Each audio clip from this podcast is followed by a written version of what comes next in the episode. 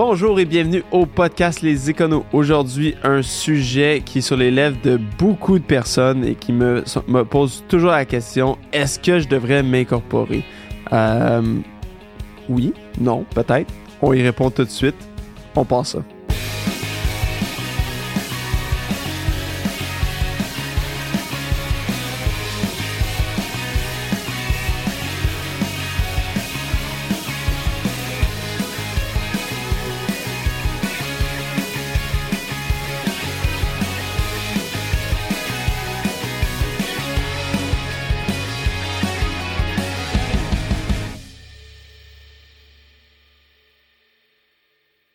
Bonjour, donc comme mentionné en introduction, aujourd'hui on parle euh, de l'incorporation. Euh, quelque chose qu'on me demande tout le temps, tout le temps, c'est est-ce que je devrais m'incorporer? Quand est-ce que je devrais m'incorporer? Quand est-ce qu'il faut s'incorporer? Premièrement, euh, on n'est jamais obligé de s'incorporer. un particulier en affaires a les mêmes droits qu'une incorporation. On a le droit de faire euh, des affaires en tant que particulier sans s'incorporer. la loi de l'impôt, techniquement, je dis bien techniquement, on va voir par après, euh, est intégrée d'une telle façon qu'on, si on génère du revenu à travers une société ou personnellement, on va payer euh, le, même, le, même montant d'impôt au global, techniquement encore, là, je mets un petit bémol. donc, à ce niveau-là, il n'y a pas d'obligation de s'incorporer. Euh, avant de tomber dans le pourquoi s'incorporer, parlons un peu du pourquoi ne pas s'incorporer. Euh, parce que ça fait partie de l'équation. Euh, puis je pense que dans beaucoup de cas, ça peut être intéressant de s'incorporer, mais il y a certains cas où ça ne vaut pas la peine nécessairement de s'incorporer. une des raisons pourquoi je ne m'incorporerai pas, c'est à cause de la lourdeur administrative d'avoir une société. Euh, l'incorporation, c'est une personne euh, à part entière aux yeux de la loi. Donc, elle a ses propres responsabilités envers le gouvernement, comme faire euh, sa déclaration d'impôt, qui est une déclaration qui est différente. On parle d'une T2 versus une T1, qui est l'impôt des particuliers. Mais l'impôt des sociétés, c'est quelque chose qu'on doit faire à tous les ans, même si la société est inactive. et ça, ça nécessite dans la plupart des cas, l'intervention d'un comptable, euh, on doit tenir sa société à jour, on doit faire des minutes, donc on doit impliquer euh, soit un avocat ou quelqu'un qui est capable de le faire soi-même, mais ça, demande une certaine administration qui peut être euh, encombrante, surtout si vous êtes quelqu'un qui n'a pas de la facilité avec ce genre de truc-là. il y a aussi des coûts associés avec cette administration-là, puis la création de l'entreprise. Donc ça, ça peut être une des raisons pourquoi euh, je dirais de ne pas s'incorporer. Si vous êtes quelqu'un qui a de la difficulté avec tout ce genre de choses-là, puis vous n'êtes pas bien encadré avec euh, un bon conseiller légal, un, bon comptable, bien peut-être que c'est quelque chose qu'on évite, même si ça veut dire que euh, en bout de ligne, vous n'allez pas optimiser votre fiscalité. Un autre truc qui est que des fois je, je mentionne à mes clients, c'est à savoir, si vous partez un nouveau projet, euh, vous commencez une business, vous commencez un contrat, puis on vous demande d'être sous-traitant, donc de vous incorporer. Mais moi, je, demande tout le temps, une des questions, c'est est-ce que c'est quelque chose que vous souhaitez faire à long terme? C'est quelque chose que vous venez de commencer, ça fait un mois, puis euh, vous êtes encore dans la lune de miel, puis ça va bien mais est-ce que vous vous voyez faire ça dans six mois, un an? Si vous n'êtes pas certain, ça peut valoir la peine d'attendre, puis de peut-être encore une fois ne pas optimiser notre fiscalité nécessairement, mais au moins on se donne la chance de voir si c'est quelque chose qui nous plaît. Quand c'est un nouveau projet, si c'est quelque chose, ça fait dix ans que vous faites en tant que particulier en affaires, puis vous voulez vraiment vous incorporer, OK, je pense que vous avez une bonne idée de qu'est-ce que ça comprend, ce nouveau métier-là ou ce nouvel euh, environnement-là. Euh, on peut aller de l'avant, mais des fois, je l'ai vu où quelqu'un se part en affaires, euh, après 3-4 mois, réalise que c'est pas quelque chose qui est pour eux. là, doivent fermer l'entreprise, dissoudre l'entreprise, ou si on laisse l'entreprise ouverte mais inactive, on continue de devoir faire des déclarations d'impôts, ça, ça engendre des coûts pendant plusieurs années, puis ça, on ajoute une lourdeur pour quelque chose qu'on n'aurait peut-être pas dû faire parce que euh, ça a seulement duré deux ou trois mois. Donc ça, c'est un autre truc. Euh, pourquoi ne pas s'incorporer? Maintenant, pourquoi s'incorporer? Il y a beaucoup d'avantages pourquoi s'incorporer. un qui n'est pas au niveau comptabilité ou fiscal, mais qui est plus au niveau légal. L'incorporation va vous donner une certaine protection envers vos créanciers, vos créditeurs, même au niveau euh, judiciaire, là, vous avez une certaine protection du fait que l'incorporation est une personne. Donc, si l'entreprise fait faillite, vous ne faites pas faillite personnellement. Euh, donc, ça, c'est un des critères qu'on ne parlera pas nécessairement euh, beaucoup aujourd'hui. On va vraiment se focuser sur au niveau comptable et fiscal parce que c'est vraiment ma spécialité, mais ce n'est pas un aspect qui est négligeable. Donc, ça peut vraiment valoir la peine de regarder regarder si ça vaut la peine de s'incorporer à ce niveau-là. Au niveau fiscal, donc on a dit il n'y a pas vraiment de. On a les mêmes. On a le droit aux mêmes déductions si on est un travailleur en affaires, mais pas tout à fait. Euh, une des raisons les plus évidentes, puis que nous, à l'intérieur de la firme comptable, on voit beaucoup parce que c'est quelque chose en quoi qu'on se spécialise, c'est vraiment les entreprises qui font de la recherche et développement. Euh, quand on, est en incorporation, on a le droit à un crédit de recherche et développement qui est beaucoup plus élevé que si on est un particulier en affaires. Donc, immédiatement, si on fait de la recherche et développement, qu'on pourrait aller chercher un crédit de RD euh, ou de RSDE, si on veut euh, utiliser les bons termes, euh, on s'incorpore. une autre raison à l'intérieur de ça, c'est que le fait qu'on peut se verser un salaire en tant qu'actionnaire, qui va être admissible au crédit de RSDE, qui est quelque chose qu'on ne pourra pas faire nécessairement quand on est particulier en affaires.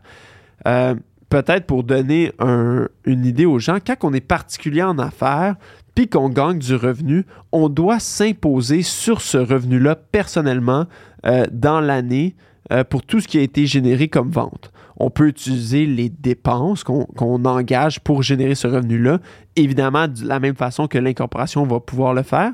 Mais si on fait un bénéfice net dans l'entreprise de 100 000 on doit s'imposer sur le 100 000 euh, L'incorporation en tant que telle, elle, ce qu'elle va faire, c'est qu'elle va s'imposer sur son bénéfice net, par contre, de ce bénéfice net-là, l'actionnaire peut se tirer un salaire qui va être une dépense pour l'entreprise, euh, donc qui va diminuer son bénéfice net et donc diminuer sa charge d'impôt. Et l'actionnaire, lui, va s'imposer sur le salaire. Une autre façon de tirer du revenu en tant qu'actionnaire, c'est à, travers le dividende. Euh, donc, le dividende ne va pas générer euh, de, de déduction ou de dépenses qui va venir réduire le bénéfice net dans l'entreprise. Par contre, euh, on va s'imposer à moindre taux en tant que particulier. Donc, l'impôt payé dans l'entreprise et l'impôt payé en tant que particulier, si on additionne les deux, techniquement, devrait arriver très proche du salaire. Euh, encore une fois, techniquement, parce qu'en pratique, il y a des petites différences et euh, ça vaut toujours la peine à chaque année de faire une analyse, faire une projection, voir euh, lequel qui serait le plus avantageux pour nous? Puis comme on l'a mentionné, s'il y a de la RD, le salaire est toujours plus avantageux. Euh, pour d'autres raisons comme euh, le RQAP, générer une, de, l'espace pour contribuer à notre IR. Il y a plein de trucs qu'il faut vraiment analyser à savoir est-ce que le salaire ou le dividende est plus avantageux. Donc, c'est beaucoup plus simple que de dire salaire versus dividende, mais ça, c'est une toute autre chronique. Euh, mais c'est les deux façons qui vont différer de notre rémunération euh, en tant qu'actionnaire d'une incorporation versus un particulier en affaires. Puis pourquoi je l'explique, c'est parce que euh, un autre des très grands avantages de s'incorporer, c'est le fait qu'on peut contrôler combien d'argent on peut sortir en tant qu'entrepreneur. Puis c'est là qui va être un déclencheur de est-ce que je m'incorpore ou non. C'est le fait de dire c'est quoi mes besoins personnels euh, versus qu'est-ce que je peux générer comme bénéfice net dans mon entreprise. Donc, si, par exemple, je génère 100 000 de bénéfices net, ou même, disons, 200 000 de bénéfices net, puis que j'ai seulement besoin de 50 000 pour vivre, je peux laisser 150 000 de bénéfices net dans l'entreprise qui va payer de l'impôt sur le bénéfice net restant, donc le 150 000, euh, mais à un taux fixe. jusqu'à 500 000 qui est le seuil pour euh, la déduction pour petite entreprise, on va payer le même taux d'imposition qui est plus bas.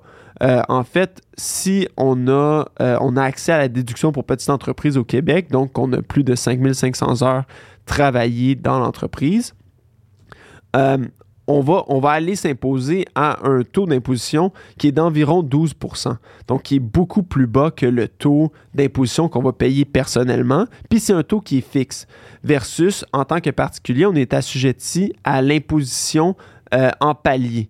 Donc, c'est-à-dire plus qu'on gagne, plus que notre dollar marginal gagné va être imposé à un haut taux.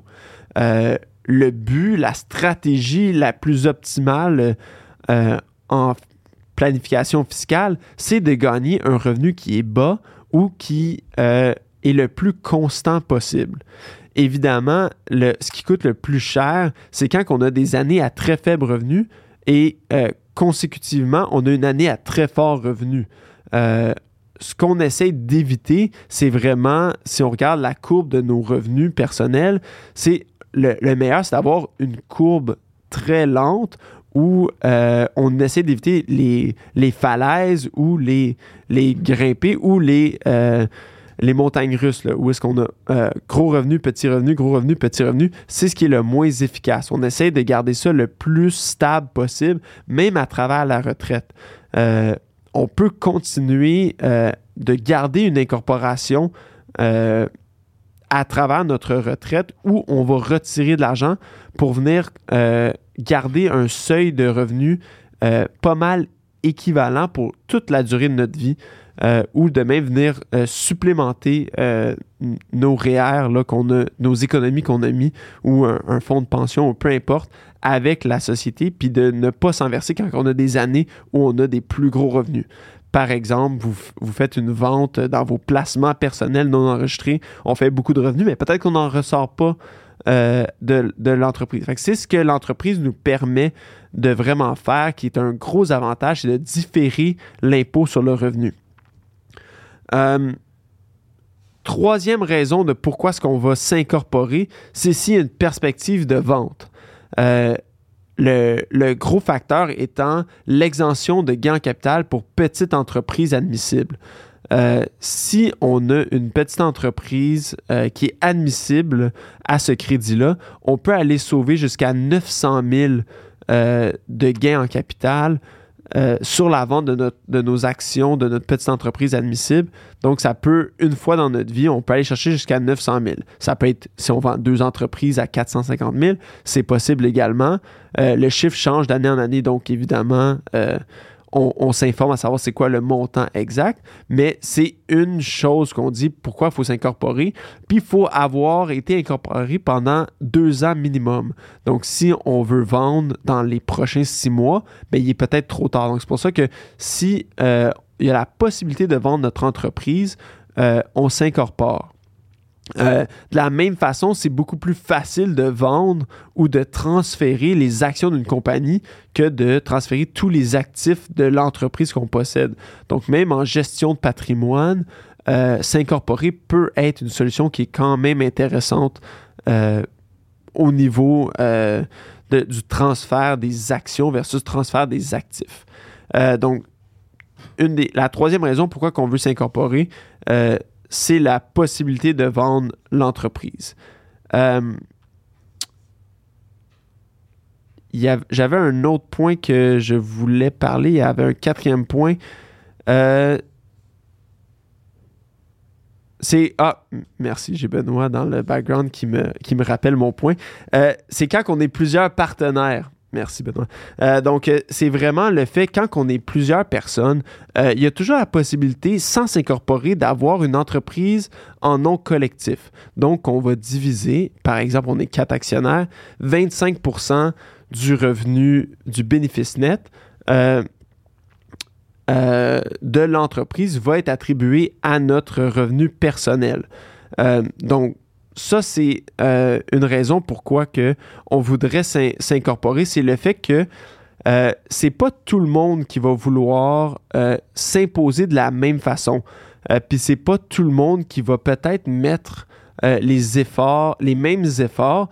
Ce que la possibilité de l'entreprise nous permet, c'est la possibilité de décider exactement qui, qui va gagner quel revenu. Donc, on peut déclarer un salaire à une personne qui va travailler à temps plein dans l'entreprise et peut-être pas nécessairement à une autre personne qui ne sera pas, qui va être un investisseur silencieux vraiment. Donc, euh, c'est ce que l'incorporation nous permet de faire, c'est de vraiment contrôler et de diviser euh, le revenu selon l'effort de chacun. De la même façon, beaucoup plus facile de racheter quelqu'un euh, que si on est en non collectif. Euh, ou s'il y a du changement d'actionnariat, s'il y a des gens qui... C'est beaucoup plus facile de gérer puis de contrôler aussi qui qui veut s'imposer quand. Donc, c'est pas tout le monde qui a les mêmes besoins personnels. Donc, l'incorporation facilite beaucoup les choses euh, quand on est plusieurs partenaires. Autre point aussi qui, qui est avantageux avec la société, c'est le fait d'être capable de diviser. Si par exemple, euh, vous avez un conjoint, une conjointe, puis que vous vous incorporez, si au moment de l'émission des actions, quand vous vous incorporez, les, euh, le conjoint, conjointe souscrit aussi à des actions, il y a des possibilités de le rémunérer, le ou la rémunérer, euh, avec euh, un dividende.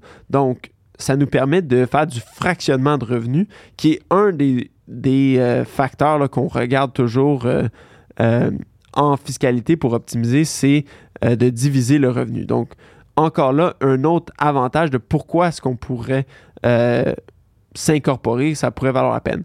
Quand on parle des enfants, surtout des enfants mineurs, il faut vraiment, vraiment faire attention. Euh, il y a des lois qui préviennent ce genre de, de fractionnement de revenus-là. Donc, encore une fois, je, vous invite, si c'est quelque chose que vous envisagez de faire, de vraiment parler avec un, comptable, un CPA ou un fiscaliste, euh, parce que ça peut vraiment euh, euh, être pénalisé. Un autre point peut-être qu'on pourrait parler qui est intéressant, puis qui est quelque chose qu'on peut faire avec euh, une incorporation qui est de rajouter une autre couche d'incorporation entre vous et la société opérante. Donc, on parle en ce moment de société de portefeuille ou société de gestion. Euh, donc, on parlait euh, aussi en début de podcast de, de se protéger légalement si on a beaucoup de capital dans l'entreprise, puis pour s'assurer aussi de pouvoir bénéficier de l'exemption de gain capital que j'ai parlé lorsqu'on vend nos actions la société de gestion peut être une possibilité. Donc, sans trop en parler parce que c'est euh, le sujet d'une chronique à part entière, mais le fait d'avoir euh, une société de gestion est aussi une possibilité. Donc, des fois, d'avoir deux ou trois couches d'incorporation pour vous protéger puis pour d'optimiser votre fiscalité, c'est vraiment euh, une meilleure façon. Donc, en résumé, est-ce que je devrais m'incorporer? ça dépend. Euh, mais si on s'incorpore, on peut vraiment profiter du fait qu'on contrôle nos sorties et nos revenus d'argent. On peut choisir avec notre, euh, notre société quand est-ce que notre fin d'année est, puis de planifier exactement quand est-ce qu'on sort notre argent. Euh, puis ça, c'est une autre stratégie encore que je n'ai pas mentionné, mais qui pourrait faire l'objet d'une chronique à part entière. Là c'est de sortir l'argent, décaisser notre, euh, incorporation au moment qui est le plus avantageux fiscalement et de s'imposer seulement quand on reçoit les fonds et de laisser de l'argent derrière dans l'incorporation. Donc, c'est euh, la, planification des décaissements, euh, si on est en recherche-développement, c'est une évidence, on s'incorpore. Euh, s'il y a la possibilité de vente, si on est plusieurs partenaires, ou même pour la gestion de patrimoine, euh, c'est toutes des options de pourquoi est-ce que je devrais m'incorporer, à savoir quand est-ce que je devrais m'incorporer. encore une fois, on a parlé du timing, de si on se part en affaires, peut-être attendre un petit peu, attendre qu'on dépasse notre seuil de, de besoins personnels. donc, c'est vraiment euh, les facteurs qui vont influer notre décision. Si jamais vous avez d'autres questions, euh, n'hésitez pas à communiquer avec nous, soit à travers le euh, info à commercial terrien cpa.com, sur notre site web, sur notre blog, par téléphone. vraiment, entrez en contact avec nous, puis on va pouvoir vous éclairer. parce que c'est pas une décision facile, puis c'est une décision qui va impliquer beaucoup de coûts et de gestion administrative par la suite, mais ça peut être quelque chose qui est très avantageux. Donc, sur ce, merci beaucoup de votre écoute.